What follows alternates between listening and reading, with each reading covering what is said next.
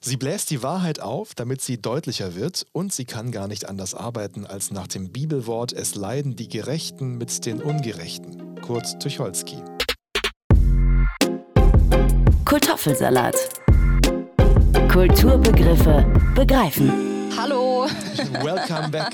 Who's back again? Oh yeah, da sind wir wieder. Nach einer äh, gelungenen Staffelpause sind Ja. wir jetzt wieder für uns alle da. Ich hoffe, ihr hattet einen schönen Sommer.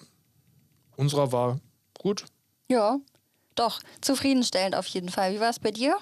Doch, ich habe ja ein zweites Kind bekommen. Es war schlaflos. Nee, aber sonst geht's dir gut? Mir geht's sonst gut. Und warum wir über Kunstfreiheit reden, erklären wir euch gleich. Genau, wir starten nämlich in die neue Kultoffelsalat. Staffel mit dem Thema Satire und wir stellen uns die Frage, was darf Satire? Ja. Wir haben uns das Thema irgendwie ausgesucht, auch, auch in der Vorbereitung und waren uns gar nicht so sicher, ob wir jetzt damit einsteigen sollen oder nicht, weil da ja auch wieder so viel dahinter steckt und haben dann aber gedacht, nee, ist auf jeden Fall was, worüber, worüber man diskutieren kann. Genau. Ähm, da scheiden sich die Geister. Ist wieder so ein typisches Gesellschaftsthema. Es gibt mal wieder nur schwarz oder weiß, hat man, meint man fast, oder? Wenn man so mit Leuten spricht und sich alles anhört, hat man so das Gefühl, dass es entweder ähm, ist Satire darf alles oder darf gar Darf nichts gar nicht. sozusagen. Ja, es ist, ja. Und man macht sich aber auch äh, super einfach damit, wie mit so vielem, ne? weil es halt. Ja, ja. Kurt Tucholsky übrigens, äh, den, den ich als Zitat rausgesucht habe. Weil Guter ich ja, Mann. im- Weil ich ja immer verliere bei Schnick, Schnack, Schnuck, habe ich Kurt Tucholsky rausgesucht. Und der hat gesagt, Satire darf alles. Das ist von ihm, das Zitat. Und das hier, was wir gerade gehört haben, war auch ein Zitat über Satire. Sie, also Satire bläst die Wahrheit auf, damit sie deutlicher wird. Und sie kann gar nicht anders arbeiten, als nach dem Bibelwort es leiden die Gerechten mit den Ungerechten. Kurt Tucholsky, der hat unter anderem auch ein Literaturstück über Satire geschrieben, ne? in dem er sich genau damit auch beschäftigt hat, was darf Satire und was eben nicht. Und er war zu dem Zeitpunkt auch so ein bisschen der Meinung, Satire darf alles. Genau. Ich bin gespannt, was am Ende der Folge hierbei rumkommt, ähm, ob wir da auch noch so der Meinung sind, darf Satire alles? Das ist Ja, nein, vielleicht. Bitte ankreuzen. Mit wem hast du denn für diese Folge gesprochen? Ich habe gesprochen mit Philipp Scharrenberg, der ist äh, selber äh, Kabarettist auf der Bühne und äh, Poetry Slam hat er auch gemacht. Und er ist Moderator der St. Ingberter Pfanne. Das ist einer der drei äh, großen Kleinkunstpreise im deutschsprachigen Raum. Ach cool. Und er hat mit, also im Prinzip erzählt er mir im, im Interview so ein bisschen was aus, aus seinen Beobachtungen auch, weil er ja viele Leute mitkriegt, die auf der Bühne stehen im, im Laufe der Jahre. Vor allem, wenn er das lange macht, ähm, hat er bestimmt auch so ein bisschen eine Entwicklung wahrscheinlich Genau. beobachtet, was sich satiremäßig und was auch so die Künstler angeht, wie sich das da so in den letzten Jahren einfach getan hat. Und er kriegt bestimmt auch so diese, die Leute mit, die noch so ein bisschen unter der Oberfläche sind, die man noch nicht so ganz auf dem Radar hat, die aber wahrscheinlich auch teils schon richtig gut sind. Genau, aber darum geht es in dem Gespräch gar nicht, um, um so, so Nachwuchsleute, sondern es geht einfach darum, was, was darf Satire. Habe ich ihn ganz, ganz konkret gefragt. Das Schöne an ihm ist, dass er einfach sehr redegewandt ist. Also er ist ein ganz Ja. angenehmer Gesprächspartner. Ich habe oft mit ihm zu tun, weil ich die, die St. Ingberter Pfanne immer im, Radio und im Fernsehen äh, berichte seit einigen Ja. Jahren. Und ähm, deswegen sind wir da ganz eng in Kontakt und haben auch schon oft über das Thema gesprochen. Und jetzt eben in, in der Funktion da mal äh, im Podcast drüber zu sprechen, hat ihm auch Spaß gemacht, hat er mir gesagt Das glaube ich. Mit wem noch? mit einer, die ganz groß in den Medien war vor zwei Jahren, als sie Culture, äh, Cancel Culture betroffen war sozusagen, weil sie äh, Ju Judenwitze, ich, man kann es eigentlich kaum Judenwitz nennen, es war halt ein, ein Spruch, der in die Richtung ging, ähm, gesagt hat bei den Mitternachtsspitzen im WDR, Lisa, Lisa Eckert ist Ah, das. ja, und stimmt, äh, ja. sie hat mir auch erzählt, wie das, was das mit ihr gemacht hat. Oh, da bin ich, da bin ich absolut gespannt drauf, auch auf das, was sie dir erzählt hat. Ich habe nämlich mit dem Kulturforscher Professor Dr. Rainer Stollmann gesprochen, Ja. ähm, der sich auch viel mit Satire beschäftigt. Und ähm, er ist auch im Interview auf Lisa Eckert zu sprechen gekommen und hat, war ihr gegenüber auf jeden Fall nicht so offen, sondern ähm, also ja. Fand das nicht gut, was sie zu dem Zeitpunkt gemacht hat. Wir, wir hören das nachher noch. Ja. Auf jeden Fall finde ich es auch ganz schön, dass wir da so sie tatsächlich mit drin haben und ihn als eine Person, vor allem auch als einen Wissenschaftler, der das Ganze etwas äh, kritischer sieht. Also ich glaube, das macht auch nochmal deutlich, ne, dass Satire auch immer so ein bisschen persönlicher Geschmack ist und dass auch nicht jeder über alles lachen kann und auch nicht über alles lachen muss tatsächlich. Ja, äh, kann kann und muss ist was, was sehr in, interessant ist, glaube ich, was uns noch beschäftigen wird in der Ja. nächsten Stunde. Vielleicht fangen wir einfach mal an und äh, mit, was ist Satire denn eigentlich? Hast du was gefunden? Yes. erzähl- Satire ist eine Kunstgattung, findet statt in Literatur, Karikatur und Film. Und Satire ja, ist eine Kunstgattung, die durch Übertreibung, Ironie und Spott an Personen, Ereignissen Kritik übt, sie der Lächerlichkeit preisgibt, Zustände anprangert und mit scharfem Witz geißelt. Und vor, vor allem, was man, was, was ich, ich dazu gefunden habe, ist, dass Satire und Kabarett eben zwei unterschiedliche Sachen sind. Nämlich ist Satire ein Werkzeug für Kabarett. Weil Genau. Kabarett so die, die, die Gru- Grundform, die, die größere Form ist, also eine Form der Kleinkunst in der darstellenden Kunst oder Musik. Oft wird dafür dann Satire benutzt. Genau. Du kannst ja auch zum Beispiel auf großen Bühnen stehen und, weiß ich nicht, ein satirisches Programm spielen zum Ja. Beispiel. Ne? Genau, das eine hat da, ja. Es ist auch, ähm, hat der Professor Steuermann mir erzählt, Satire ist auch ein sehr weit, weiter Begriff, ja, ja. Ne? je nachdem, wie man das dann auch entsprechend auslegt. Ähm, ja. aber oft gesellschaftskritisch, ähm, unterhaltend, künstlerisch. Und was bei Satire, habe ich mir sagen lassen, ganz wichtig ist, ist die Provokation, die gehört dazu. Absolut, ja.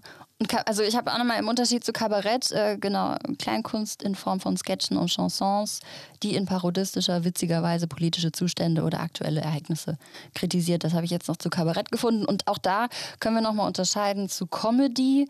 Comedy ist in Anführungszeichen, also in Klammern oft als Serie produzierte humoristische Sendung. Ja.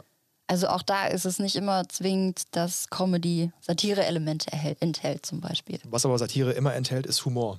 Das heißt, es geht immer darum, jemanden zum Lachen zu bringen, dann doch und eine Pointe zu haben und anhand dieser Pointe jemandem den Spiegel vorzuhalten. Zustände, ja, Zustände, Zustände, anzuprangern, ja. auf Zustände aufmerksam zu machen. Hast du denn eine, einen persönlichen Lieblingssatiriker, Lieblingssatirikerin? Ich habe drüber nachgedacht und da fällt mir auf, es gibt doch äh, Unterschiede. Und, ähm, beziehungsweise, nee, nicht, nicht Satirikerin, sondern ich habe ich hab nach Kabarettisten geguckt. Oder so, ja. Weil das, das ist einfach ein weiteres Feld. Und einer meiner Lieblingskabarettisten ist Willi Astor, weil der so schön mit, mit äh, Worten spielt.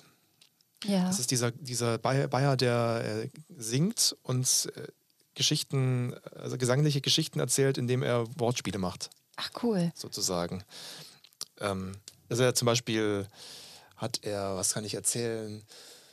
Ähm, Und was findest du, also du magst die Wortspiele von ihm so besonders. Ja, er ist Und hat er auch bestimmte, bestimmte Themen, die er dann immer wieder anspricht oder ist das Eigentlich auch nicht. querbeet Das gestreut? ist querbeet und er, äh, er spielt sehr, sehr schön äh, mit, mit Wörtern. Ähm, und erzählt Geschichten, unter anderem eine, Rotkäppchen-Geschichte gibt es von ihm, die er erzählt wo er Automarken unterbringt. Ah, okay. Das Rotkäppchen ja, und der böse ich weiß, Golf. Ja, ja, Der und der böse böse Golf. Sowas finde ich cool, das hat Otto auch viel gemacht. Irgendwie. Ja, oder, genau. oder früher mal in so Stücken kann ich mich dran erinnern. Der hat es auch, ja. Ich finde auch gerade bei, oder im Kabarett und auch bei, bei Satire merkt man auch, wie bedeutend einzelne Wörter tatsächlich sind. Ne? Dass man dann teils auch schon, dass man dann auch extrem aufpassen muss oder sich bewusst sein sollte zumindest, was man wie in welcher Reihenfolge sagt, setzt, an Wörtern verwendet. Das Da finde ich auch sehr beeindruckend. Noch sagen, der zweite, dem ich sehr gern zuhöre, und das ist jetzt eher die, die Richtung Spiegel vorhalten, eher politisch, ist äh, Dieter Nuhr. Ja. Muss ich mich outen in dem Fall, Den, weil ja. auch wenn der, wenn der ständig Shit, Shitstör, Stör, Stürmer, Stürmer, Stürme. Stürme, Scheißstürme. Shit, Scheißstürme abbekommt, Shitstorms, ja, ist ja eigentlich abbekommt. Shitstormy, dann wäre es äh, dann eine Kardashian. Aber er, er, er ist halt einfach gut, finde ich. Und er Ja. spricht vieles an, was richtig ist. Das sehe ich auch so. Er ist genau immer wieder wird er, wird er auch kritisiert.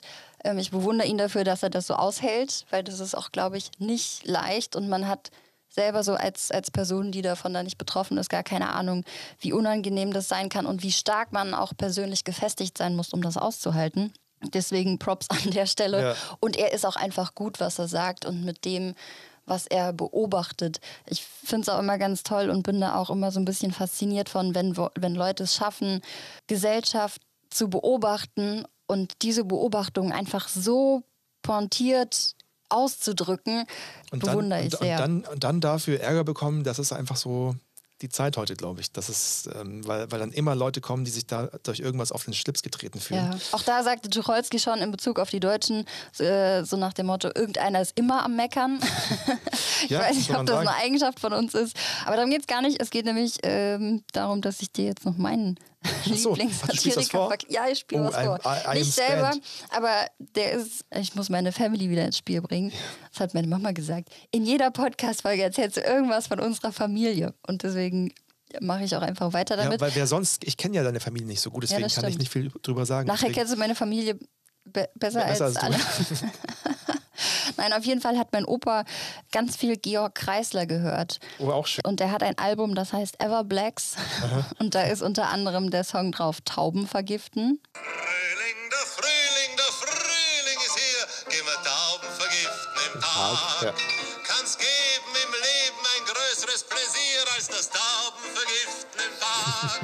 Der Hansel geht gern mit der Mali, denn die Also, Mali, die zahlt Ziankali. Also habe ich als, muss ich sagen, als Kind auch schon ganz oft gehört. Mittlerweile verstehe ich das auch immer ein Ja. bisschen mehr. Als Kind fand ich es aber auch schon witzig. Und äh, unangefochten die Nummer eins, meine persönliche Nummer eins von Georg Kreisler ist der Opernboogie. Ich habe Opern schrecklich gern, aber das ist so eine Geschichte. Denn was die manchmal hineinschreiben, die Herren in so eine Oper, das versteht unser einer ja nicht. Mal gucken, ob ich einen Refrain finde. Tot, was niemand geniert. Das Publikum ist nur halbtot, also wenn etwas applaudiert, da plötzlich geht der Vorhang auf. Was hat sich begeben? Wo ist der Schwan? Der Ritter wird melancholisch und heiratet den Sopran. Der Regisseur verbeugt sich tief, der Dirigent noch tiefer. Der Bruder lächelt zu viel und verstaucht sich seinen Kiefer. Auch da dieses, da merkt man bei ihm auch immer ganz schön, dass er so extrem mit der Übertreibung einfach spielt und dass es, es funktioniert einfach. Da, bei, bei, bei, durch seinen Akzent äh, fällt mir Gerhard Polt ein. Ja, genau. Gerhard Polt ja. ist auch groß. Ja, muss- absolut. An, an dieser Stelle, das wäre auch heute gar nicht mehr möglich, wahrscheinlich, sowas, sowas äh, zu bringen. Gerhard Polt und seine Mailing, kennst du die? Meiling heißt. Das heißt, ich heiße ja Grundwürmer, nicht?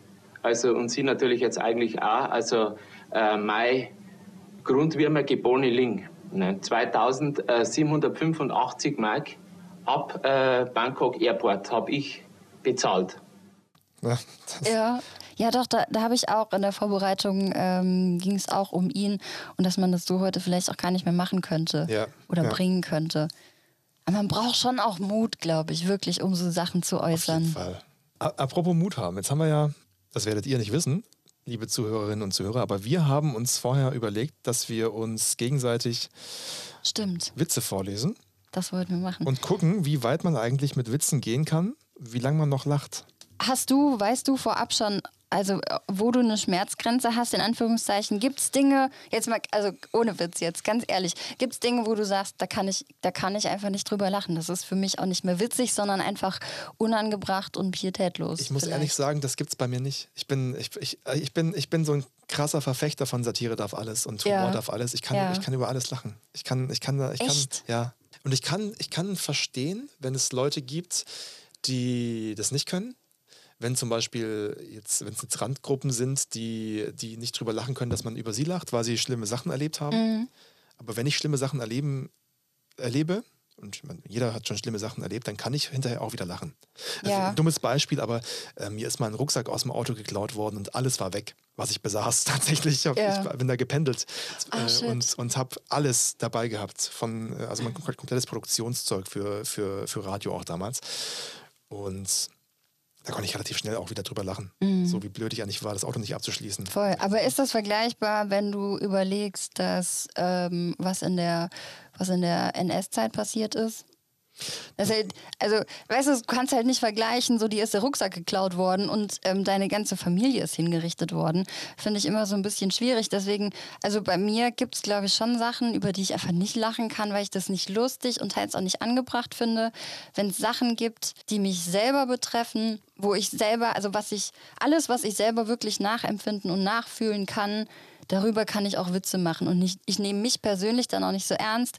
Ich finde es nur manchmal schwierig, wenn man sich über Leute ja, man soll über alles Witze machen, aber es ist schwierig, wenn man sich manchmal so über Leute erhebt und sagt, okay, ich mache jetzt einen Witz über euch und das ist ja nicht so gemeint. Natürlich ist es nicht so gemeint, aber im inneren Kern kann man, glaube ich, manche Sachen einfach nicht selber so nachempfinden Ja. und hat dadurch automatisch nicht das Gefühl und okay, da ist jetzt eine Grenze oder nicht. Die legt jeder für sich anders aus, aber vielleicht wird sie irgendwie jemand, der in der Vergangenheit was Schlimmes erlebt hat, zum Beispiel, der hat eine ganz andere Grenze als, als ich jetzt zum Beispiel, wenn ich darüber einen Witz machen würde. Deswegen finde ich das immer, immer schwierig. Das ist auch schwer. Das ist, das ist eben die Subjektivität. Eben. Du hast, das, da hat jeder äh, was anderes. Deswegen sage ich ja, ich persönlich kann über alles lachen, aber ich verstehe auch, wenn das nicht jeder kann. Ich bin mal gespannt. Ich habe auch als Behindertenbetreuer im FSJ habe ich mit, mit äh, den behinderten Menschen, also wir haben Behindertenwitze gemeinsam gemacht. Ja. Die fanden es lustig, dass ich mit denen drüber lache, ja, sozusagen. Ja, voll. Wenn ich das aber auf der Straße mal gemacht hätte, mit jemandem, der mich nicht kennt, Eben. der wird dann sagen, bist du echt bescheuert, du machst da Ja, genau. Behindertenwitze. Richtig. Und genau, es kommt auch immer darauf an, wie gut kennt man die Leute. Ne? Und dann kann man das natürlich, aber auch da, dann kannst du Sachen halt einfach besser einschätzen. Ja. Und es geht ja irgendwo dann auch immer um so eine eigene Einschätzung, wie weit kann ich Witze machen ähm, und wie gut kennt man, kennt man die Leute. Sollen wir uns einfach die Bälle zuspielen? Ich, soll ich mal anfangen? Ja, fang an. Kommt ein Mann in eine Bibliothek und sagt, habt ihr Bücher für Frauenrechte? Sagt die Bibliothekarin, nee, wir führen keine Märchen. Okay. Kann ich drüber lachen, absolut. Okay, Stell dir vor, meine Schwiegermutter hat jetzt endlich ihr Idealgewicht erreicht. Und wie schwer ist sie? 3,2 Kilo inklusive Urne. Kannst du aber auch drüber lachen. da, ja, kann ich auch. Und da fällt mir wieder ein, ähm, bei dem Thema fällt mir ein, wie wir äh, bei der Beerdigung meiner Oma waren vor, boah, vor 15 Jahren oder sowas. Mhm. Und mein Vater, muss man wissen, hat, ich glaube, neun Geschwister. Der hat eine Riesenfamilie gehabt. Ach krass. ist auf dem Hof, auf dem Hof aufgewachsen. Und dann stand er da mit seinen Geschwistern und ich glaube, drei, drei Brüder standen da zusammen und haben sich so unterhalten. Und, und der eine hat dann erzählt, er war dann beim Bestatter gewesen und dann hat der, haben sie überlegt, welchen Sarg nehmen sie und der Bestatter hatte gesagt, ja, sie können ja gerne noch eine Nacht drüber schlafen. Und er meinte, was? Soll ich eine Nacht drin schlafen? Und dann haben sie sich da, da zereiert auf der Beerdigung. Halb tot gelacht. Ähm, ähnliches Thema, die Oma in der Urne. Ich bin dran, gell? Ein äh, weißes und ein schwarzes Kind sitzen auf dem Spielplatz. Sagt das weiße Kind zum schwarzen Kind: Sag mal, warst du zu lange drin oder bist du verbrannt? Sagt das schwarze Kind: Nein, nein, neun Monate, ganz normal. Und du, haben sie dich roh rausgeholt? Okay. Der geht gut, finde ich, weil, weil sie gut. beide sich gegenseitig verarschen. Ja, voll. Ähm, zwei Ärzte treffen sich um Mitternacht auf dem Friedhof. Meint der eine, so Herr, so Herr Kollege, machen Sie auch Inventur? Das ist aber süß. Ja. Hier, äh, rassistischer Witz. Ein Türke baut ein Ha- Haus direkt neben dem Haus eines Arztes. Er kopiert alles, den Grundriss, die Farbe, die Fassade, den Gartenzaun selbst. Der Briefkasten sieht genauso aus. Eines Tages sagt der Arzt zu dem Türken, "Sag mal, unsere beiden Häuser sind ja exakt gleich. Nein, widerspricht der Türke, mein Haus ist mehr wert. Der Arzt schaut ihn verwundert an, das kann nicht sein, die sind doch exakt gleich. Sagt der Türke, das schon, aber ich habe neben dem Arzt gebaut und du neben dem Türken. Ja. Finde ich auch noch, ja, ja. Irgendwie sind die Finde harmlos ich da amüsant, aber so ein bisschen ausgelutscht. Also, Das- heißt ausgelutscht eigentlich. naja, so Klischee halt. So Klischee halt, Ja. kennt man. Osama Bin Laden und George W. Bush spielen Schach. Wer gewinnt? Osama Bin Laden, denn Bush fehlen zwei Türme. Uhuhu. Ja. Kann, kann, kann man auch drüber lachen. Da sind wir an dem Punkt, wo es, wo es Wo die, die- Angehörigen nicht können wahrscheinlich. Eben, ja. Die, Absolut. Die, äh, da waren. Äh, Ich fühle mich dann, ohne Witz, ich, ja, ohne Witz, ich fühle mich dann manchmal immer so schlecht. Also, so komisch, ich bin zu empathisch, fuck. Ich fühle mich dann immer so schlecht. Wenn man sagt, Aber das ist ist so ja- unfair. ja. Ich, bin, ich bin wirklich jemand, der ist, ich bin sehr, sehr gerecht und für mich gibt es nichts Schlimmeres als Ungerechtigkeit. Und deswegen fühle ich, ich fühle es nicht immer. Hier, pass auf, ein Pole, ein Russe und ein Türke sitzen im äh, Auto. Wer fährt? Ich habe nur den anderen Witz schon gelesen, Ach so. den ich gleich vorlese. Nochmal, wer fährt? Also ein Pole, ein Russe und ein Türke fahren in einem Auto. Wer, wer ist der Fahrer? Der Pole und die anderen beiden gehen zu Fuß. Nein, der Polizist.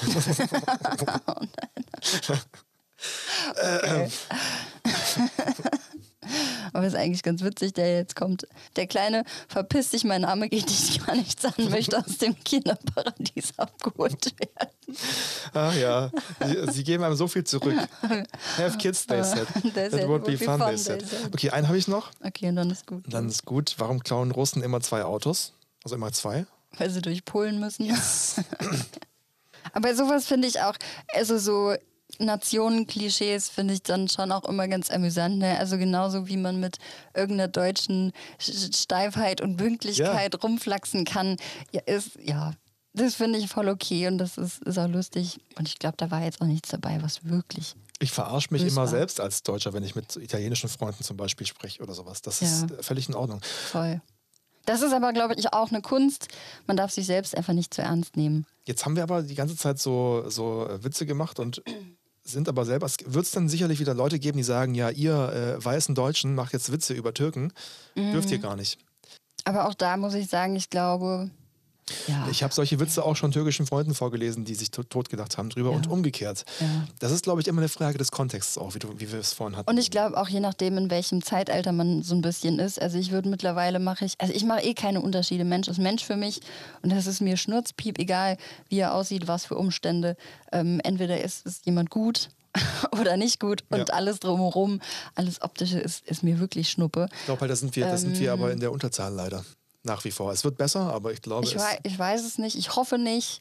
Deswegen ist das wurscht und auch Deutsch, nicht Deutsch, keine Ahnung was, welche, woher kommst du, welche Nation, das ist mir wurscht, ehrlich gesagt. Entweder ich, ja, ich verstehe mich gut mit den Leuten oder nicht. So, ich wollen wir mal so einen hören, der Ahnung hat? Einer, der absolut Ahnung hat und der auch ähm, seit Jahren irgendwie ganz viel an Kabarett und Satire mitkriegt, mit dem hast du gesprochen. Genau, mit Philipp Scharrenberg, Schari nennt man ihn auch. Und ihn habe ich gefragt, was darf eigentlich Satire? Oh, ich finde die Frage ganz schwer. Was darf Satire? Denn ich denke, das ist immer auch ein bisschen kontextabhängig. Das ändert sich im Laufe der Zeit. Also ich finde es immer eigentlich cooler zu fragen, egal was Satire darf, ist doch eher die Frage, ob sie dann noch partout alles muss. Also muss ich sozusagen immer den Spielraum ausreizen, den ich habe. Die Frage finde ich viel spannender eigentlich. Denn ich glaube nicht, wir können hin, ich glaube, wir können nicht hingehen und sagen, hey, äh, so und so viel darf Satire, hier ist die Grenze. Und bei der nächsten Comedy-Show sitzt dann die Achtsamkeitspolizei im Publikum und sagt, hey, äh, das war jetzt einer zu viel, jetzt gibt es 50 Euro Bußgeld und ein Jahr äh, Bühnenentzug. Ein Jahr Bühnenentzug, das, das, das kann ja nicht funktionieren. Also äh, die Einschätzung, was ist too much und was ist noch okay, die ist einfach von Mensch zu Mensch verschieden. Es ist aber schon so, dass die Political Correctness en vogue ist heutzutage. Ob man das jetzt, äh, also das kann, kann man ganz wertfrei ja auch sagen, ja? ob man es gut oder schlecht findet, äh, sei mal dahingestellt. Aber das macht es einem Satiriker dann doch auch schwer, oder? Weil man immer, immer das Gefühl hat, man muss darauf achten, was man jetzt eigentlich darf und was nicht. Sagen wir mal, es macht es nicht leichter. Mhm. Ähm, und in einem gewissen Rahmen finde ich das ja auch okay. Also ich würde nicht sagen, es macht es jetzt schwer, aber es macht es auch nicht einfacher. Also es ist, ähm, ich gehöre jetzt nicht unbedingt zu den Leuten, die sagen, oh, man darf ja überhaupt nichts mehr sagen heute. Aber ich sehe durchaus, dass, ähm, dass der Spielraum schmaler wird. Das ist definitiv so. Beziehungsweise die Gemüter kochen schneller hoch bei bestimmten Themen. Also ähm, ich, ich musste gerade neulich dran denken, ich finde es total interessant, dass wir jetzt über das Thema reden, weil es eigentlich zu allen Zeiten immer diese Frage gegeben hat. Ich habe mir die Gesamtausgabe von Lucky Luke zugelegt. Lucky Luke ist ein Begriff, ne? Ja. Sympathische Comic- Comic-Cowboy. Und da gibt es so schöne Editorials zu den Entstehungsgeschichten der Alben. Und in, in einer davon steht tatsächlich, dass Lucky Luke, ähm, der Zeichner, ähm, am Anfang, ich glaube so in den 50er Jahren, auch wirklich heftige Probleme mit der Zensur bekommen hat, insbesondere aus Richtung der Kirche. Weil einem Kirchenmann gingen die Karikaturen zu weit. Also einfach die Darstellung des Menschen, die waren ihm so überzogen, dass er gesagt hat, das ist im Grunde schon gotteslästerlich. Ne, also das, das muss man sich klar machen. Heute schmunzeln wir darüber. Damals war das wirklich ein Thema. Oder Loriot hat in seiner Anfangszeit als Cartoonist diese Reihe gehabt, ähm, des Menschen bester Freund. Da hat der Menschen mit ihren Hunden gezeichnet, aber hat die Rollen vertauscht. Also der Hund ging dann mit dem Menschen. Und der Mensch trotzdem so in Anzug und Melone hockte dann an der Straßenlaterne und hob das Beinchen. Da hat es einen riesigen Aufschrei gegeben. Der hat richtig böse Post bekommen. Heute würde man Hate-Mail sagen. Äh, Aber wir würden natürlich heute drüber lachen, weil wir denken, das ist ja überhaupt kein Problem. Damals war das ein richtig heftiges Thema. Und damit will ich sagen, diese Kontext, Kontextabhängigkeit ist ja da. Also man muss immer sehen, was, was ist gerade die gesellschaftliche Strömung, in welche Richtung geht es und wie stelle ich mich dem gegenüber auf. Jetzt, jetzt siehst du ja als Moderator von, von, von diesem großen Nachwuchs-Kleinkunstpreis viele Talente und du siehst, wie sich die, die Stile auch entwickeln. Siehst du eine Entwicklung? Merkt man, es ändert sich was äh, da, dahingehend, wie man heutzutage auf der Bühne humoristisch agiert, sozusagen? Ich glaube, was man feststellen kann, ist, dass man heute um das Thema nicht mehr herumkommt. Man muss sich heute positionieren, so oder so. Man kann sagen, Political Correctness, ah, ich baller dagegen, oder man sagt, okay, hm, ich mache da lieber mit. Also ich glaube, man muss, man muss eine Haltung finden. Man kommt nicht mehr äh, durch, ohne das zu thematisieren. Das ist das Einzige, was ich, wenn dann feststelle. Naja, du hast ja Dogmatismus auf beiden Seiten. Das ist das Problem. Richtig. Richtig. Und ich glaube, Dogmatismus ist in so einer Frage immer ein Problem, egal auf welcher Seite. Ja. Das braucht es einfach nicht. Ich finde es einfach sau wichtig, dass wir einfach weiter miteinander reden, im Gespräch bleiben und äh, nicht gleich mit Panzer auf äh, Tauben schießen, sozusagen. Also wenn, wenn ich jetzt in einem Joke zu weit gehe, gibt es ja auch Möglichkeiten, mir das zurückzumelden, ohne gleich einen Shitstorm anzukurbeln. Das ist es, Ich ja. bin auch nur ein Mensch, ich vertue mich manchmal. Ich persönlich habe echt einen langen Weg damit. Ich musste mich auch an vielen Stellen erstmal einnorden, was ist eigentlich okay und was nicht. Inzwischen habe ich vielleicht so Art Grundprinzip. Ich finde es wichtig, äh, wenn ich mich über etwas oder jemanden lustig mache, kann man es halten wie mit dem Grundgesetz. Artikel 1, die Würde des Menschen ist unantastbar. So.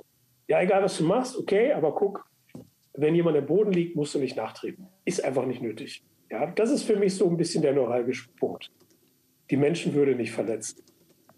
Denn ich muss mich immer fragen, wo will ich hin mit einem Witz? Will ich einfach nur einen billigen Lacher erzielen? Oder will ich wirklich was, will ich was bewegen? Will ich was auslösen? Will ich in den Köpfen eine Reaktion, Reaktion erzeugen? Und das bekomme ich ja nicht mehr hin, wenn ich so hart draufhaue, dass die Türen gleich zugehen im Kopf. Ich kann vielleicht einigermaßen einschätzen, was darf ich? Und dann ist die Antwort vielleicht, ja, Satire darf alles. Dann ist aber doch die nächste Frage, muss ich das partout ausreizen? Ja. Und da komme ich wieder auf den Punkt, was will ich denn mit der Satire, mit dem Gag? Ne? Wie hart muss ich, muss ich draufhauen, damit ich, damit ich einen Denkanstoß gebe? Aber wie viel ist dann wieder zu viel und würde vielleicht die Bereitschaft beim Publikum zerstören, überhaupt drüber nachzudenken, weil die dann gleich in so eine Sperre gehen, in so, nee, also darüber kann ich gar nicht lachen, da brauche ich da will ich auch gar nichts mit zu tun haben. So, das ist unter aller Sau, geht nicht. Nur das, wow, also wie soll man das effektiv festmachen, äh, diesen Punkt? Ich glaube, den kann man nur wieder und wieder erproben. Wieder und wieder rausfinden, sich annähern. Und dafür finde ich, ist es so wichtig, dass wir im Gespräch bleiben. Sowohl von der Bühne zum Publikum als auch vom Publikum äh, zur Bühne.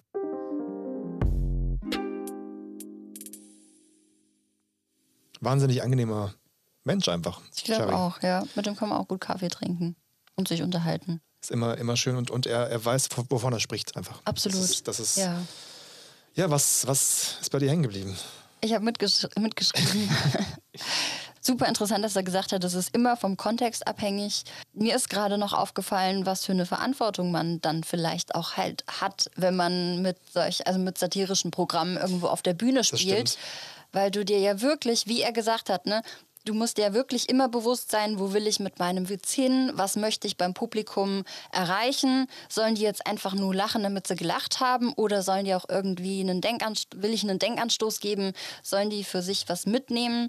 Und halt auch die Frage, fand ich auch super gut, muss ich immer den Spielraum ausreizen? Das ist die, das Hauptargument sozusagen, Eben, dass man eben. sagt, muss, klar ist, also Satire darf alles, aber muss sie alles? Muss sie alles, genau. Das ist ja wie wenn du, keine Ahnung, bist du drogenabhängig und dann äh, musst du ja auch nicht ausreizen, ab wie viel, wie viel Heroin zu viel ist. So, Ja, dann war es ja. halt zu viel.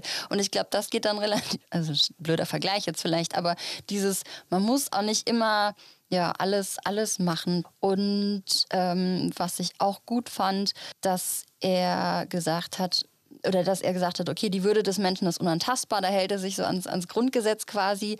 Also eigentlich, dass man selber, bevor man irgendwie ein Programm spielt, sich auch eigene moralische Werte tatsächlich überlegen muss, an die man sich selbst auch hält, ne? wo man sagt, das ist mir wichtig und das ist mir wichtig. Das, da möchte ich nicht, dass andere Menschen durch meine Äußerungen zum Beispiel verletzt werden. Dann ist, ist nur die Frage, ob man Grenzen, die man sich setzt, auch seiner Kunstfigur setzt. oder ob man sich bewusst davon trennt und sagt, ich mache jetzt eine Kunstfigur, die dann wirklich auch alles darf. Da habe ich, ich hab, ja, aber da musst du ja trotzdem auch, also ich meine, selbst wenn du dir deine Kunstfigur überlegst, musst du dir ja auch überlegen, für was steht die Kunstfigur, was soll die Kunstfigur irgendwie beim Publikum erreichen und was sind die Grenzen dieser Kunstfigur. Also das sind ja, ist ja das, das gleiche Denkschema, was du durchläufst, ähm, als wenn du jetzt keine Kunstfigur schaffen würdest. Ich denke an Eva Eiselt, die das ist eine Bayerin und die hat als Kunstfigur so einen, so einen Bayern mit Hut, der, ja. der da so am, am, Stammtisch sitzt und, und der so Stammtischparolen ruft. Ja. Der äh, nimmt sich halt alles raus, weil es ja. die Kunstfigur ist und das Ziel ist, dass man sich mal Gedanken darüber macht, was ist das eigentlich für ein Arschloch, das, das auf der Bühne ist und, und drüber lacht, aber dann einfach mal sich vergegenwärtigt, was es für Leute gibt, wie gefährlich die sein können. Ja, das stimmt. Ich glaube, oftmals sind Kunstfiguren auch gerade für Künstler einfach eine Möglichkeit, dass man das für sich persönlich trennen kann. Dass du für dich einfach ein du bist die Person und dann gibt es halt deine Kunstfigur. Das heißt, du hast halt nicht so eine extreme Vermischung, als wenn du als du selbst irgendwo auf der Bühne ja. stehst, sondern du kannst das für dich nochmal viel besser separieren und vielleicht auch viel besser klarkriegen. Also und, und es ist vielleicht auch einfacher dann tatsächlich für ein Publikum zu, zu trennen zwischen, okay, das ist eine Kunstfigur, das ist jetzt satirisch gemeint und das ist aber die Person, die diese Kunstfigur verkörpert. Das heißt, ähm, man wird da nicht so schnell, vielleicht auch nicht so schnell angegriffen, weil die Leute einer Kunstfigur mehr verzeihen, wenn es genau. erkennbar ist, genau. als ich, einer privaten Person. Ich glaube halt, dass die Kunstfigur dann eben in dem Fall hilft, dass sie alles darf, dass man, dass man mehr, mehr überzeichnen kann. Ja. Also das ist schon auch, äh, auch beim Gespräch, das hören wir vielleicht gleich noch mit dem äh, Professor Stollmann, ähm, der auch gesagt hat, es muss ganz klar erkennbar sein, was jetzt übertrieben, überzogen ist. Das habe ich auch in ganz vielen Artikeln gelesen. Also das ist wirklich ja, du kannst halt einfach einen schlechten Witz erzählen und er ist schlecht und, und ähm, da fühlen sich Leute angegriffen und es ist vielleicht auch gesellschaftlich inkorrekt. Oder du kannst aber, oder du kannst aber einfach dann auch was erzählen, was einen Sinn hat. Und wenn das nicht so ganz erkennbar ist, wird es halt schwierig. Ich würde, bevor wir Herr Stollmann hören, dir noch kurz drei Meinungen zeigen. Ich habe nämlich zwei Kabarettistinnen und einen Kabarettisten am Rande der Pfanne 2020 20, glaube ich, war das äh, ja. äh, getroffen und auch gefragt, wie die das eigentlich sehen. Die Zeiten sind teilweise gerade wieder so brisant geworden und auch durch das Internet hat sich sozusagen ja sowas so wie so eine Möglichkeit, so ein, so ein Shitstorm loszutreten, die ist ja noch viel krasser geworden, als bevor es das Internet in der Form gab. Und äh, ich mache mir ganz ehrlich auch manchmal Gedanken und denke mir so, mh, hm, zu dem Thema sage ich vielleicht jetzt mal gerade nichts oder so, weil ähm, man dann teilweise schon befürchten muss, ähm, wirklich Probleme zu kriegen. Man muss immer aufpassen, was man sagt. Bei jedem Kraftausdruck muss man aufpassen, was man sagt. Äh, aber man äh, kann Ihnen trotzdem sagen, wenn man die Konsequenzen trägt und wenn man vor allem eine gute Auflösung, eine gute, eine gute Pointe, einen guten Witz hat. Ich denke, jeder, auch wenn er mit seinem Namen auftritt, hat immer eine Rolle auf der Bühne. Aber sicherlich, wenn man sich jetzt einen Hut aufsetzt, das ist ja jetzt ein einfaches Mittel, was ich wähle. Und so, ich bin jetzt der Bayer, dann hilft es, hilft es schon. Ich meine, das, was der Bayer da sagt oder er singt, versucht er es zu singen oder er singt, ist ja nicht meine Haltung. Genau, das war das, was ich gemeint habe. So, ne? Es ist dann auch einfacher zu erkennen, wessen Meinung da ja. überspitzt dargestellt wird. Deswegen gibt, kam ich drauf. Ja, und natürlich gibt es auch Satire ähm, in, der, in der Musik. Da hat, ist auch schon ein bisschen her, Danger Dan heißt der Rapper, Musiker, Künstler, ähm, kommt von der Antilopen Gang. Der hat ein Klavieralbum rausgebracht, mit dem habe ich damals äh, auch über das Klavieralbum gesprochen. Und er hat einen Song ähm, geschrieben, der heißt, das ist alles von der Kunstfreiheit gedeckt. Also jetzt mal ganz spekulativ. Angenommen, ich schriebe mal ein Lied, in dessen Inhalt ich besänge, dass ich höchstpersönlich fände, Jürgen Elsässer sei Antisemit. Und im zweiten Teil der ersten Strophe dann würde ich zu Kubitschek den Bogen spannen. Und damit meinte ich nicht nur die rhetorische Figur, sondern das Sportgerät, das Pfeile schießen kann.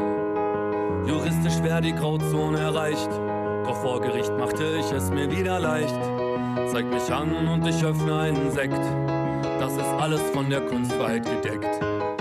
Auch da wieder, also er singt drüber, ne, was er machen Ja. können, wollen würde. Und auch da wieder, ne, je nachdem, wie du die Sprache verwendest, alles schön im Konjunktiv. Und also wenn ich das machen würde, aber ich mache es ja nicht, Ja. ähnlich äh, rhetorisch, wie sich ja auch Böhmermann äh, dessen bedient hat. Und ich habe ihn dann auch gefragt, äh, also ich habe ihn zum einen gefragt, ob er denn jetzt auch schon äh, angeklagt wurde oder ob da irgendwas Ja. vom Anwalt kam und warum er diesen Song schreibt. Ich lasse nicht so gerne so unkommentiert alles passieren, was so auf der Welt geschieht. So. Und ich glaube, da habe ich auch gerade so einen Nerv getroffen, weil ich merke, dass ganz viele Leute emotional auf das Lied reagieren, weil sie sagen, sie sind stinksauer und haben endlich irgendwie gerade so ein Ventil gefunden oder so ihrer Wut irgendwie einen Raum geben können. Und das ist natürlich auch Wut, die ich von mir selber kenne. Also man ist immer wieder so enttäuscht und irgendwann macht es einfach sauer und dann ist es auch gut, dieser Wut einen Raum zu geben. Und ich glaube, das habe ich mit dem Lied da halt gemacht. Das ist auch ganz interessant, dass er das so sagt, weil Tucholsky sagt zum Beispiel, dass jemand, ähm, der Satire macht oder Satiriker sind eigentlich enttäuschte Idealisten. Also das heißt, du hast das Idealbild im Kopf, merkst aber in Wahrheit wird das gar nicht so umgesetzt. Und ähm, ich finde, das hat der Danger Dan auch äh, super gut, gerade so mit dem, was er ja, zu seinem Song da gemeint hat, erzählt. Da fällt mir ein Zitat eines Philosophen ein, der im Deutschlandfunk, bei Deutschlandfunk Kultur, über Dieter Nuhr geredet hat. Der ist Philosophen, der sagt, dass Satire ein Peer-Review für unsere Moral ist. Es ging nicht darum, dass die Deutsche Forschungsgesellschaft einen Tweet von Dieter Nuhr gelöscht hat, weil er einen Witz über den Klimawandel gemacht hat. Und er sagt, dass nun gerade die DFG nicht mit der Ambivalenz von Dieter Nuhr umgehen kann, gibt dem Fall eine ironische Note. Die Wissenschaft hält sich ständig selbst den Spiegel vor, unter anderem durch Peer Review, also die harte Kritik von Fachkolleginnen. Erst das macht die Forschung exzellent, denn Menschen können sich irren. Über empirische Fakten genauso wie über moralische Tatsachen. Daher brauchen wir auch eine gesellschaftliche Fehlerkontrolle. Satire ist eine Art Peer Review für unsere Moral und damit eine Form von Respekt, die allen Menschen Autonomie und kritisches Denken zutraut. Absolut, ja. Sie gibt uns die Chance, unser Weltbild zu überdenken, wie die Wissenschaft. Wichtige, Absolut wichtige, richtig. wichtige gesellschaftliche Funktion. Genau, vor allem, dass man dann dadurch gesellschaftlich auch so ein bisschen reflektieren kann. Jetzt will ich schon mal wissen, was äh, dein Wissenschaftler dazu zu sagen hat. Ja. Erzähl nochmal, wer, wer war das genau? Ähm, Professor Dr. Steuermann, er ist, er ist Kulturforscher und hat eine Menge auf dem Kasten. Kulturforscher ist ja, der kann quasi zu jeder Folge von uns was sagen, oder? Rein theoretisch schon. Ähm, er hat sich vor allem auch mit Theorien kultureller Prozesse beschäftigt, unter anderem halt auch gerade mit Satire. Ja. Gibt es Satire schon seitdem es auch Menschen gibt, sozusagen? Nein. äh, obwohl die Begriffe, die mit Humor und Komik zu tun haben, alle sehr weich sind. Und auch der Satirebegriff im Ursprung können Sie nicht unterscheiden, ob es Unterhaltung oder äh, Dieter Hildebrand, also politisches Kabarett äh, ist. Der Begriff Satire heißt äh, Obstschüssel. Und die Obstschüssel wurde im äh, alten Griechenland und in Rom gereicht nach dem Essen. Das heißt, nach dem Essen wurde man heiter. Und welche Witze da gemacht wurden und wie man sich erheiterte, das hing davon ab, welche Leute da waren. Das heißt, der Begriff Satire, das merken Sie schon, ist außerordentlich äh, schwammig. Und das, was wir als Satire bezeichnen, und Sie werden wahrscheinlich auch, so wie ich, solche Leute wie Dieter Hildebrand, Georg Schramm, Polt vielleicht noch, also politisch äh, aufgeweckte äh, Menschen im Kopf haben, das ergibt sich eigentlich erst im 19. und 20. Jahrhundert. In Rom, das muss man ein kleines bisschen relativieren, in Rom gab es auch schon Satiriker. Also in den großen Städten im Abendland entwickelt sich dann die Satire als politische und Gesellschaftssatire. Satire findet ja auch durch Übertreibung, Ironie und so weiter statt und in, in dem dadurch dann auch Zustände angeprangert werden. Warum finden wir das denn überhaupt witzig? Weil eigentlich, wenn dann äh, in dem Sinne ja auch Zustände angeprangert werden, ist es ja eigentlich nicht was, worüber man jetzt im ersten Moment lachen sollte. Ja, das findet ja auch statt. Also die großen Zeitungen bei uns prangern ja Missstände an, ohne dass sie satirisch sind. Die Tageszeitungen, Wochenzeitungen machen das ja ernsthaft, genauso wie die Wissenschaft das ernsthaft betreibt. Äh, Dass die Menschen aber auch lachen wollen, führt dann eben dazu, dass man diese Zustände auch humoristisch, komisch, satirisch äh, darstellt. Ich glaube, der Vorteil dieser Darstellung gegenüber äh, der, äh, den ernsthaften Kritiken der Aufklärung ist, äh, dass sie die Angst kämpft. Wenn sie lachen können, haben sie im Moment, wo sie lachen, eine Angst. Das ist ja Enge, kommt von Angustia auf äh, Lateinisch, heißt Enge. Und wenn sie lachen, platzen sie. Das heißt, sie können nicht eng sein. Und insofern hat alle Kritik, die mit, äh, sozusagen sich mit dem Lachen verschwistert oder verbrüdert, diesen Vorteil, dass sie unmittelbar die Angst bekämpft, während sie bei rationaler Aufklärung, das was die Zeitungen machen, auch was die große Wissenschaft macht, die will den Menschen zwar auch die Angst nehmen, aber das gelingt nicht immer. Die Zustände so schwarz darstellen, wie sie sind und dabei ernst bleiben, können sie auch Angst vermitteln, ohne dass sie es wollen. Was darf Satire denn jetzt wirklich? Ist alles erlaubt? Das hat ja Tucholsky gesagt. Satire darf alles. Und nun kann man, ich weiß jetzt nicht genau, in welchem Zusammenhang er das gesagt hat. Das ist ja so ein bisschen patzig äh, formuliert. Und das kann er so abstrakt natürlich auch nicht gemeint haben. Ich glaube, äh, man versteht diesen Satz am besten so, wenn man ergänzt, Satire darf alles unter der Voraussetzung, dass die Menschen über sie lachen. Das heißt, die kritische Instanz für Satire was Satire darf oder nicht, ist das anwesende Publikum und die Tatsache, ob die lachen oder nicht. Wenn die nicht lachen, hat Satire versagt. Und dann hätte sie das besser auch nicht gemacht. Ja. Also die Frage würde ich so ein bisschen drehen äh, in die Richtung, es geht eigentlich nicht darum, was Satire darf. Äh, solange die Leute lachen, darf Satire alles. Äh, sondern es geht darum, was Satire kann. Äh, und wenn die Leute nicht lachen, dann hat sie offensichtlich versagt und dann ist es schiefgegangen. Dazu kann ich Ihnen Beispiele bringen. Also positive Beispiele äh, sind wirklich äh, Dieter Hildebrand und Georg Schramm, die Klassiker, also von mir aus auch äh, hier Harald Schmidt, den will ich auch noch dazu rechnen. Die haben nach einer Viertelstunde, wenn sie gut sind, ihr Publikum dermaßen in der Hand, dass die denen alles Mögliche zumuten. Und das ist große Kunst äh, der Satire. Man konnte das bei Harald Schmidt merken daran, dass er hm, zum Beispiel äh, nachdem er sozusagen seinen Ruf hatte, den, äh, den Leuten Herrenwitze zumutete. Also wirklich schlechte Witze, die er inszeniert hat. Und das Publikum lachte auf Ho, ho, ho. Und das ist, es, ist, es ist nicht ganz egal, ob sie ha, ha, ha oder he, he, he oder ho, ho, ho lachen. Wenn sie, wenn, es ist auffällig, wenn das Publikum ho, ho, ho lacht, dann heißt das, wir gehen noch mit dir mit, aber pass auf, du bist kurz vor der Grenze. Ja. Ein Negativbeispiel dazu wäre die Lisa Eckert, die ja in die Kritik geraten ist wegen Antisemitismus. Und ich glaube zu Recht, ich will nicht sagen, dass sie selber Antisemitin ist, aber sie hat äh, Antisemitismus ähm, äh, sozusagen als Tabubruch äh, benutzt sie den und weiß das vielleicht äh, äh, gar nicht. Wenn Sie da gucken, wie das Publikum reagiert, wenn diese Stellen kommen, sind eher so ein bisschen, ach, was soll das? Darf ich noch lachen? Die lachen nicht richtig. Mhm. Und da, an dem Punkt würde ich genau sagen, naja, dann ist der Punkt erreicht, was darf und Satire.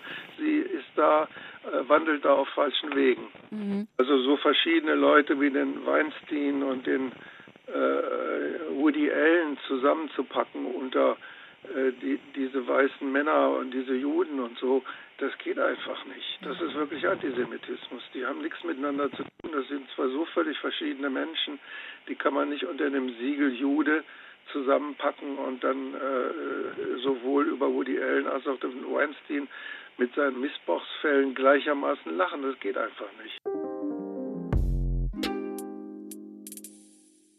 Satire heißt Obstschüssel. Das ist, ja. das ist das, was, was mich echt überrascht hat. Das wusste und ich auch noch nicht. Und es macht auf jeden Fall, ja, es ist auf jeden Fall logisch. Auch ne? eine Obstschüssel wird nach dem Essen gereicht und dann wird man heiter. Man hat so die ernsten Themen vielleicht beim Essen besprochen. Ja. Oder früher wurde man einfach dann schon vergiftet und man hat ja die Obstschüssel nicht mehr mitbekommen, whatever. Ähm, aber Ja, Obstschüssel.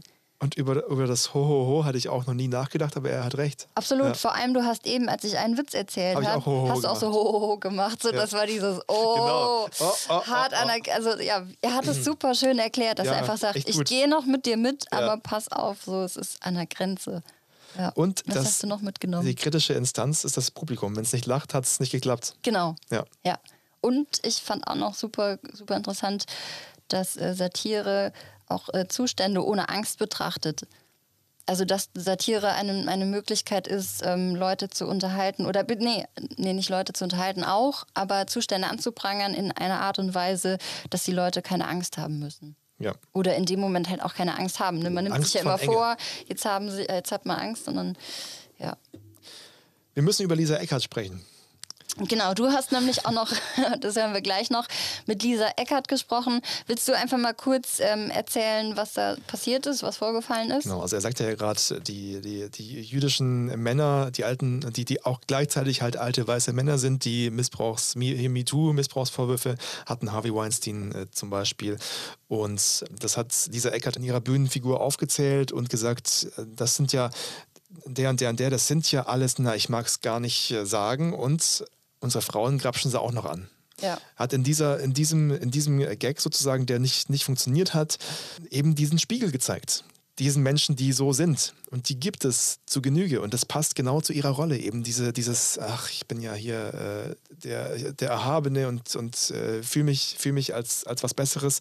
Und das hat sie in diesem, diesem Spruch, in dem sie damit gespielt hat, dass ihre Bühnenfigur da einen antisemitischen Spruch äh, gedroppt hat. Genau, dafür hat sie einen riesen, riesen Shitstorm bekommen und ist extrem in die Kritik geraten. Dann hat sie ausgeladen bei, Genau. bei Veranstaltungen. Sie hat dann noch ein Buch geschrieben, genau, für, ihre, für die Vorstellung ihres Buches. Unter anderem wurde sie dann ähm, wieder ausgeladen und ähm, ja, ist da einfach extrem in die, im, im Fokus einfach gewesen und äh, da wurde ganz viel über sie geschrieben.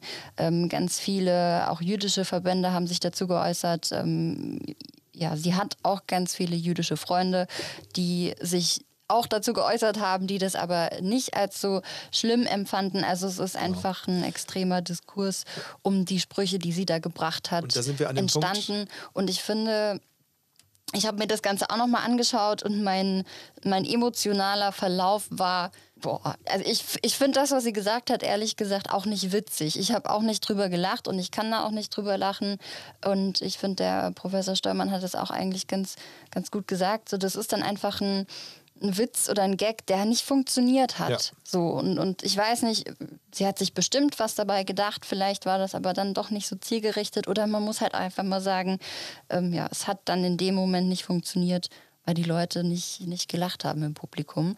Genau. Und das ist ja in Ordnung, da ist ja auch keiner, keiner perfekt und äh, auch da kann mal was schiefgehen und darf auch mal was schiefgehen. Ähm, klar ist es halt einfach bei so einem Thema viel, viel heikler.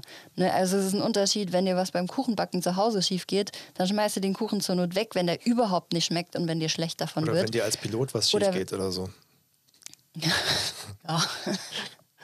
Ho. Ja, das ist halt nicht ganz so, nicht ganz so ähm, dramatisch, als wenn du eh schon in der Öffentlichkeit bist und dann in der Öffentlichkeit ein Thema besprichst, was eh per se schon äh, sehr, sehr heikel ähm, ist. Wenn da was schief geht, ist halt klar viel Dram Aber das ist ein guter, guter ne? Punkt übrigens, weil ich habe mal eine, eine Frühsendung verpasst im Radio, weil ich nicht im Dienstplan stand. Dachte ich. Aber ich stand, also ich hatte Urlaub und der Dienstplaner hat ver vergessen, dass ich Urlaub hatte, habe mich eingetragen. Ich habe dann nicht geguckt in den Dienstplan und hab, war dann nicht da. Mhm. Und kam eine Stunde zu spät, weil ich habe dann, äh, man hat mich dann angerufen und gesagt, äh, du hast Sendung, wo bist du?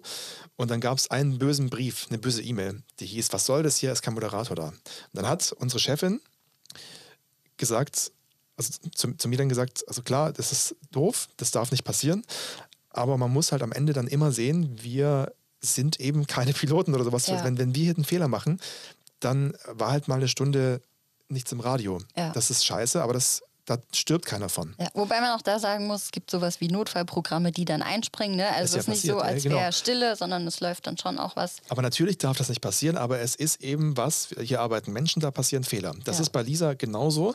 Und da bin ich bei Shari. Das heißt nicht, dass man dann hier eine Riesenwelle draus machen muss. Ja, das auf der einen Seite, genau. Ich finde auch, auch die Beobachtung, die ähm, der am Anfang genannt hat, genau, der Philipp Scharrenberg, der ähm, gesagt hat, dass es ja, so, dass es schon schlimmer geworden ist, in Anführungszeichen schlimmer, dass man vielleicht noch mehr aufpassen muss, was man tatsächlich sagt oder nicht, weil einfach so die Reaktion der Leute viel extremer ist. Die Leute ähm, gehen viel oder Gemüter kochen schneller hoch, so hat er es ja. gesagt. Ähm, und als wäre es einfach auch in der Öffentlichkeit weniger toleriert, wenn man, wenn einem dann mal ein, Fehler passiert tatsächlich. Ähm, und aber ist natürlich auch immer eine Frage, wie ist sie damit umgegangen? Das hören wir bestimmt gleich. Ähm, kommt natürlich drauf an, ne, wenn sie dann sagt, okay, das war ein Gag, der ist halt tief gegangen, es tut mir leid, dann ist das nochmal was anderes, als wenn man vielleicht sagt, ja, aber das bin ich doch ich und das ist meine Kunstfigur. Oder aber wenn man sagt, nee, ich stehe zu dem, was ich da auf der, auf der Bühne vielleicht auch gesagt habe. Das ist natürlich auch immer so ein so ein Geben und Nehmen. Wie geht die Öffentlichkeit damit um? Wie geht sie als, als Person, als Künstlerin damit um? Und ähm, aber natürlich halt auch immer die Frage bei solchen Geschichten, muss oder was kann Satire und muss man den Spielraum tatsächlich ausreizen? Also Lisa Eckert geht ganz offen damit um, mit de, dem Vorfall. Und ich habe sie getroffen bei einer Veranstaltung in Saarbrücken. Da hat der SR sie eingeladen, später zu einem Kabarettabend äh, gibt es bei uns ähm, immer äh, Alphonse und Gäste heißt das. Und da war sie dann äh, mit einem anderen Programm da und ich habe sie im, im, Rahmen dessen dann eben mal gefragt, wie das denn damals war. Ich wollte gerade sagen, ihr habt sie nicht vorher wieder ausgeladen. Nee. Wir haben sie. Du bist ja auch ein ja. Teil von uns. Ja, stimmt. Unsere Meinung ist, dass Satire alles darf hm. und dürfen sollte. Ähm, die Frage ist, ähm, Nervt dich dieses Thema irgendwie langsam? es nervt mich überhaupt nicht, weil es ist ein wichtiges Thema und ich finde es sehr fahrlässig, wenn manche Menschen leugnen, dass es so etwas gibt, weil man Cancel Culture viel weiter fassen kann als nur ähm, als, als, als das unsägliche Beschimpfen von Individuen. Wir haben gerade eine Zeit, wo es der Kultur nicht sonderlich blendend geht und auch das könnte man unter Cancel Culture fassen, dass die gerade überhaupt keine Aufmerksamkeit oder finanzielle Unterstützung kriegen oder beziehungsweise in einem geringen Ausmaß, äh, dass viele Menschen, und ich würde das gar nicht einem politischen Lager zuordnen, rechts und links eine gewisse Abneigung für jede Form im weitesten Wortsinn Kultur, äh, Kultiviertheit, Zivilisiertheit haben und sich eher in so einen komischen äh, Essentialismus versteigen. Der ist völkisch, ethnisch, geschlechtlich, irgendwie identitär. Und das finde ich sehr wohl ähm, diskussionswürdig. Ich habe äh, neulich, wir hatten die St. Ingberter Pfanne hier. Kennst mhm. du die? Mhm. Ja, den Preis. Genau, also mhm. ein, ein Kabarettpreis. Und da habe ich mit äh, ganz vielen Kabarettisten über dieses Thema Cancel Culture ja. gesprochen. Und eine von den Kabarettistinnen sagte mir, dass es gerade für sie in diesen Zeiten, in der, in der Anonymität des Internets, jeder sagen mhm. darf, was er möchte und jeden beschimpfen darf, wie er will, hat sie die Sorge, dass sie vielleicht gar nicht mehr alles sagen darf auf der Bühne. Mhm. Glaubst du, dass das gefährlich ist? Ja, es ist, es ist seltsam halt mit dieser eben dieser Meinungsfreiheit, die floriert ja im Netz. Also man, niemand kann sagen, dass seine Meinungsfreiheit eingeschränkt ist, äh, wenn es uns seit zehn Jahren dank der sozialen Medien äh, jetzt in einem unvorstellbaren Ausmaß gegeben ist, unentwegt jedes gedankliche Bäuerchen äh, an die Öffentlichkeit zu tragen. Und seltsamerweise gibt es dann aber Menschen eben auf der Bühne, die fühlen sich sehr wohl eingeschränkt. Äh, das ist, also ich halte das auch für, für ein großes Problem. Ich würde da immer den Vorzug der Kunstfreiheit geben und ich meine, dass die durch diese digitale Meinungsfreiheit äh, sehr wohl eingeschränkt wird. Jetzt hast du auf der Bühne eine enorme Eloquenz, die dann aber auch derbe, derbe Witze macht, sage ich mal, mhm. derbe Pointen hat. Merkst du im Moment, wenn du ins Publikum blickst, dass die dann vielleicht so ein bisschen auch zucken eher oder anders reagieren seit dieser, dieser Geschichte mit dem Shitstorm? Nein, das wäre mir noch nicht aufgefallen. Ich glaube, die Menschen, die zu mir kommen, die sind darin relativ gefestigt. Die mussten sich womöglich auch schon vor dem Shitstorm rechtfertigen, weshalb sie mir zu Füßen liegen. Also ähm, das kann ich mir schwer vorstellen. Sie sagen es mir dann manchmal sogar mit einem gewissen Stolz, dass sie ein, zwei Freunde verloren haben. Ich finde das nicht schön, dass wegen solcher Banalitäten wie die Wahl eines Kabarettisten Freundschaften zerbrechen. Aber die, die, sind, die sagen mir dann schon, nein, das war es mir wert. Also wenn ich das nicht äußern darf, dass ich da zu der ins Kabarett gehe, äh, dann, dann hapert es doch auch an der Freundschaft gewaltig. Und äh, da bin ich eher positiv überrascht von den Menschen, wie, äh, wie, wie resistent und äh, streitwillig sie, oder wehrhaft sie da auch sind. Auf der anderen Seite ist es vielleicht gar nicht mal so äh, schlecht, dass sich dadurch irgendwie jeder kennt, oder? Also es ist vielleicht auch, es hat dann doch seine guten Seiten. Ja, ich weiß nicht. Ja, es bringt Aufmerksamkeit. In einer Zeit, wo Aufmerksamkeit alles ist, ganz gleich, ob negativ oder positiv, aber weiterhin wäre mir Ansehen lieber als Aufmerksamkeit.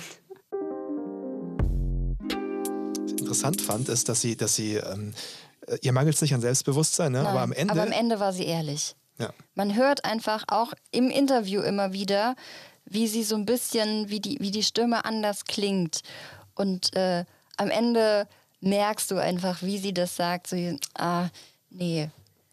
Weißt du, Hätte so nicht sein dieses müssen. hätte nicht sein müssen. Ich glaube, innerlich, das hat sie schon auch, schon auch getroffen und sie hat sich damit äh, sicherlich auch auseinandersetzen müssen und das auch gemacht und war bestimmt auch nicht immer so leicht, aber dass sie halt auch einfach sagt, ah, hätte nicht sein müssen. Klingt für mich am Ende so, als, ähm, ja, als, als ihr wäre es lieber gewesen, wäre dieses ganze, dieser ganze Shitstorm drumherum äh, nicht, nicht so passiert. Und doch- ist meine, meine Ja, aber do, und doch, doch bleibt sie sich treu, weil sie, weil sie halt Muss ja. ihre, ihre Bühnenfigur, da ist ihre Devise hier. Das ist alles von der Kunstfreiheit gedeckt.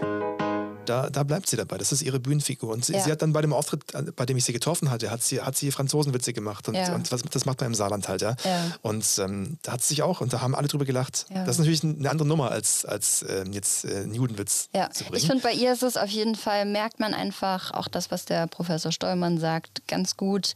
Ähm, Satire darf alles, solange das Publikum, was anwesend Genau. ist, irgendwie drüber lacht. Und ähm, ich finde es bei ihr, ich glaube, sie ist echt eine streitbare Person, weil ich habe mir auch noch andere Interviews und alles Mögliche mit ihr angeschaut. Sie verkörpert auf der Bühne, wie du es ja auch schon gesagt hast, eine Person, die so ein bisschen über allem steht. Und dann Ja. kommt ihr, ihr Dialekt vielleicht auch noch einfach dazu, der das Ganze so ein bisschen stärkt und sie wirkt auf der Bühne so ein bisschen arroganter vielleicht. Hinzu kommt, das muss man auch sagen, sie ist eine junge Frau, sie sieht gut aus. Das sind alles auch irgendwo so optische Attribute, die damit einhergehen. Und, und ich weiß nicht, ob das noch irgendwie groß mit reinspielt. Ich glaube irgendwo schon. Ich kann es aber nicht erklären. Da habe ich noch was dazu. Und das macht es halt für sie, muss man sagen, auch nicht, auch nicht einfacher.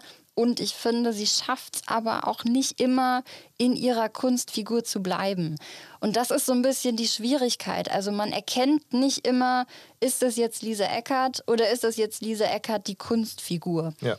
Und das ist so ein bisschen, ich hatte mal, habe mal ein Interview, Alligator, keine Ahnung, mit irgendjemandem geführt, auch einen aus der, aus der Hip-Hop-Szene, der auch so eine extreme Kunstfigur darstellt. Ja. Und der hat es im Interview auch nicht immer geschafft, in seiner Kunstfigur zu bleiben. Also mal hat er eher als Person geantwortet und mal als Kunstfigur. Und da wird es halt so ein bisschen problematisch, ne? weil der Gegenüber und dann auch das Publikum natürlich nicht immer so weiß, wie gehe ich jetzt damit um. Ist das wirklich persönlich oder sagt das die Kunstfigur, das Thema, was wir vorhin schon hatten?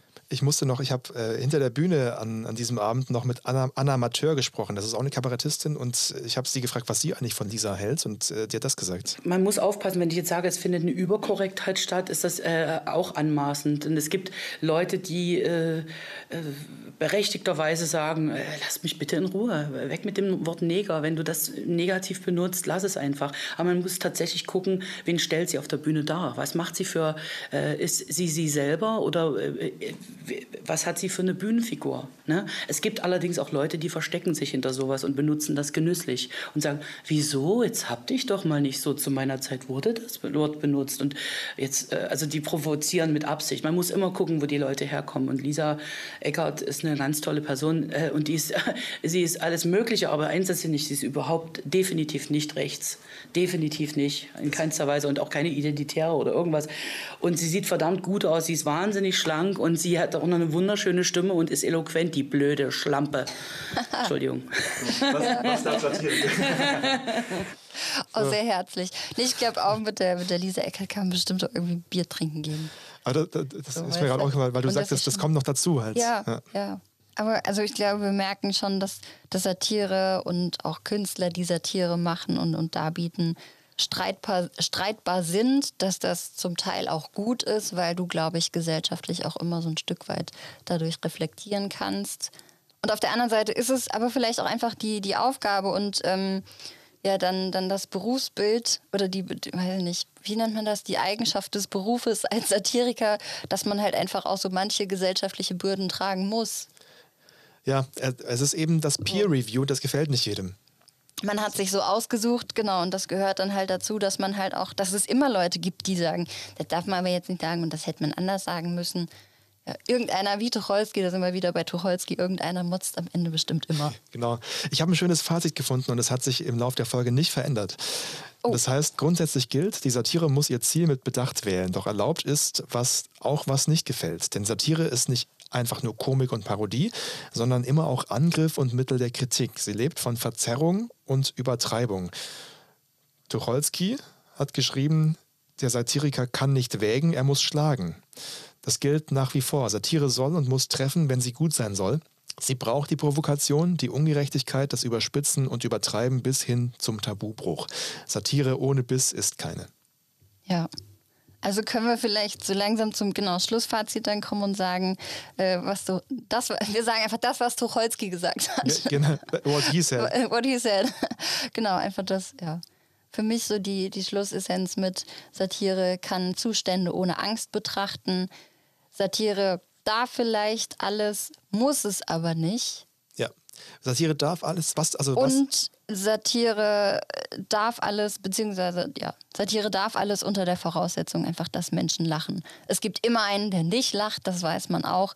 Und man muss sich dessen aber auch einfach sehr bewusst sein, was, was will ich denn mit meinen Witzen, mit meiner Satire auch irgendwo erreichen. Also man hat schon auch ein Stück Verantwortung, finde ich.